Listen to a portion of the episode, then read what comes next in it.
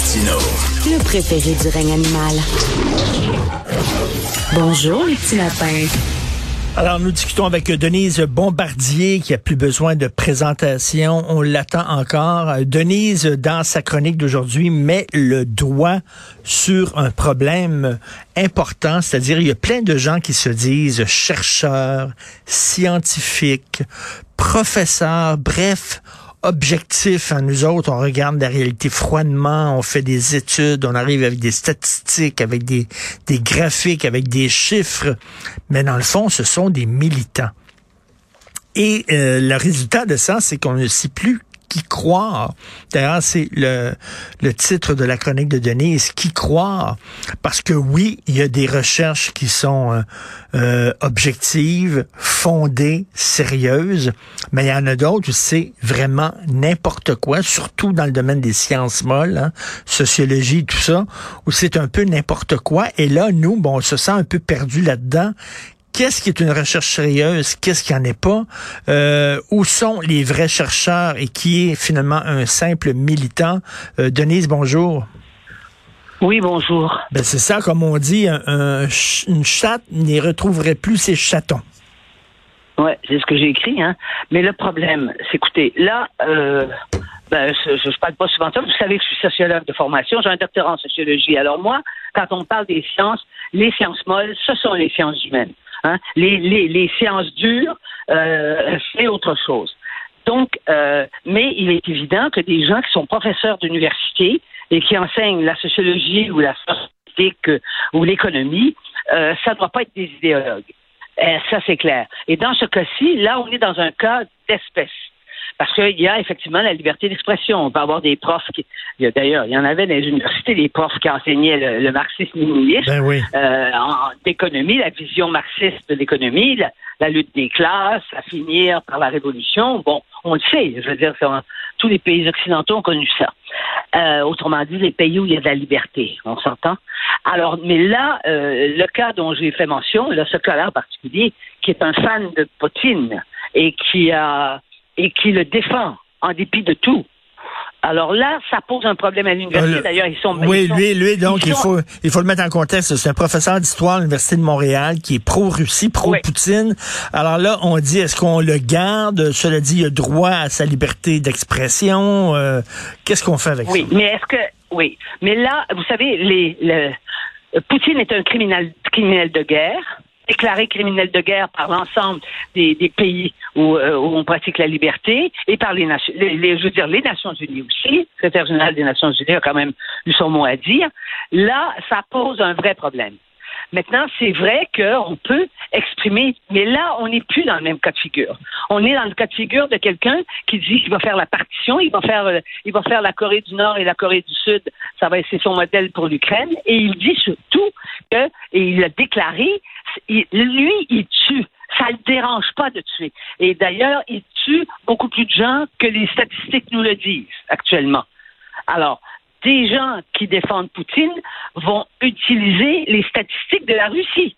Or, on sait de toute façon que l'armée russe est en déroute sur le territoire, en, Ukraine.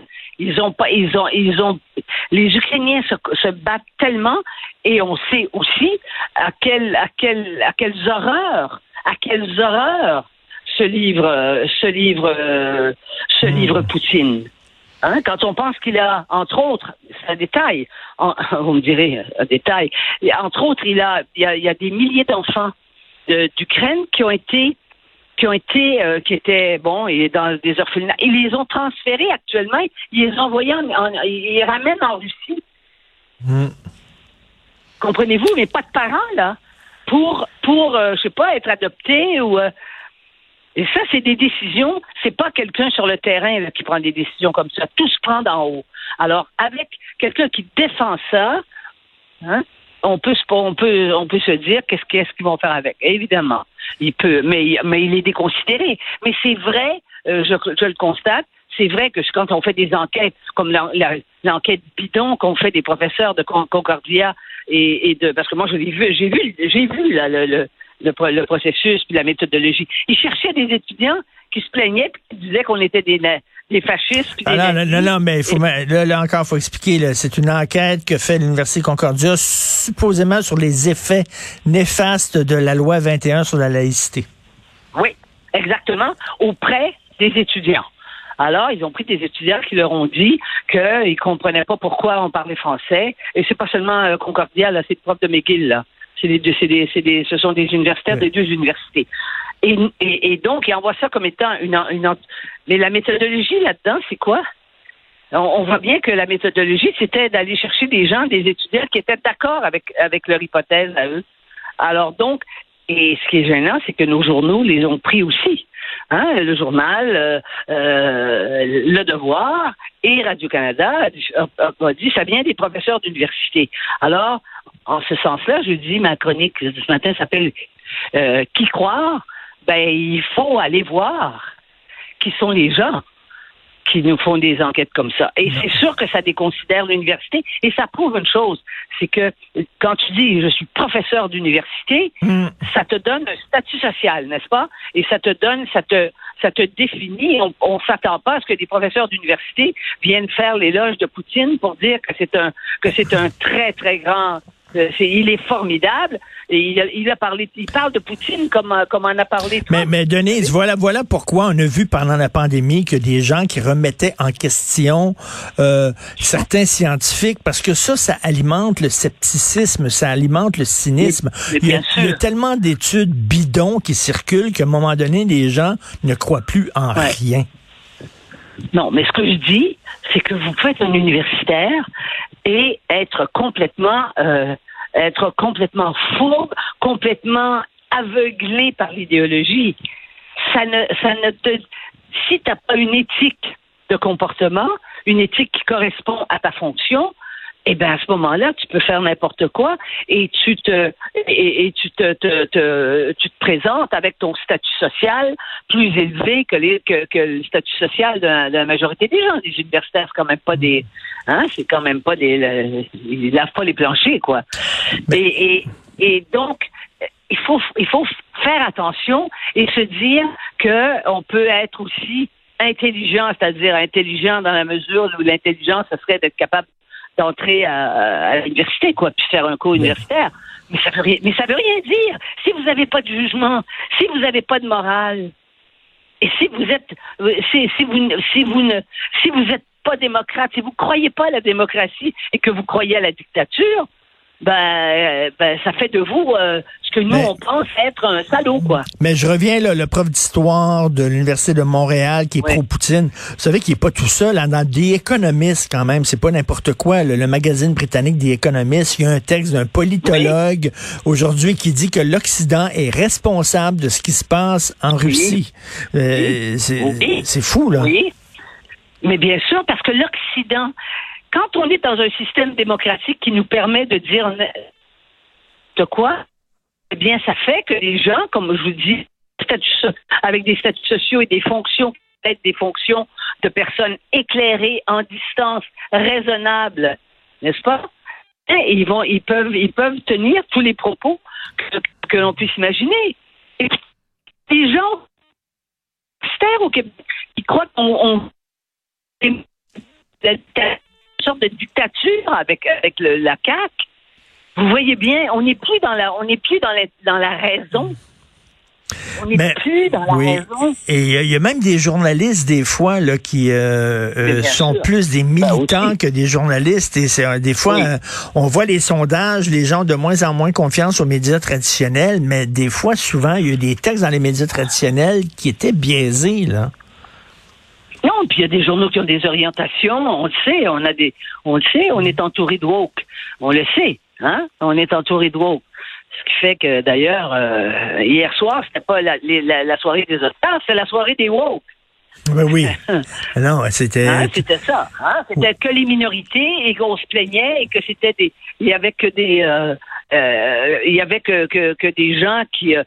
Pourquoi vous gagnez un prix? Vous êtes. euh, je, vous, je change pas de sujet là. Il y a quelque chose qui est lié. Vous savez, celle qui a gagné le, le prix de l'actrice. Pourquoi qu'elle est venue nous dire qu'elle était queer? Hein? Pourquoi? Elle n'a pas gagné son prix.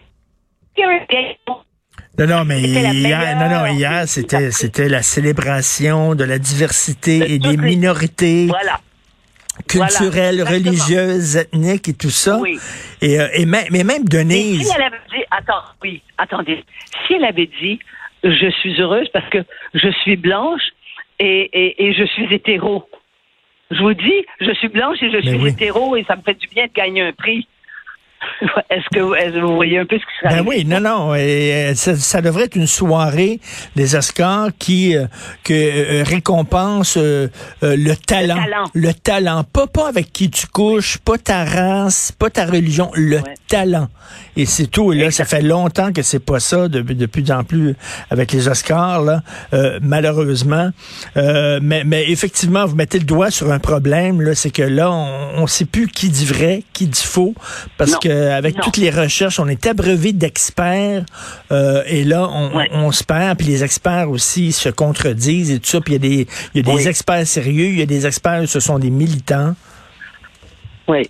Et ici, il y a des professeurs qui se spécialisent, par exemple, dans l'histoire de Russie, puis qui vont passer cinq, six, sont allés passer cinq ans, dix ans en, Russie, euh, avec des, en étant reçus comme des universitaires, en ayant vous pensez pas qu'on les, pensez pas qu'on leur fait la cour quand ils font ça? Et comme par hasard, c'est ceux qui reviennent puis qui disent que la Russie, euh, c'est un euh, que la Russie puis que Poutine, c'est un c'est un, homme d'État extraordinaire, qu'il a une vision du monde et tout. Mais il y a aussi derrière ce que ça coûte à la Russie pour euh, parce que vous savez, il y a des gens qui ne les cadeaux, les, honneurs et l'argent. Mm.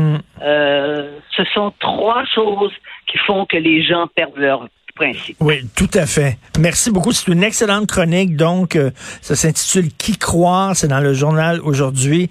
Merci, Denise. Bonne journée. On se reparle vendredi. Bonne oui, journée. Oui, au revoir. Au revoir.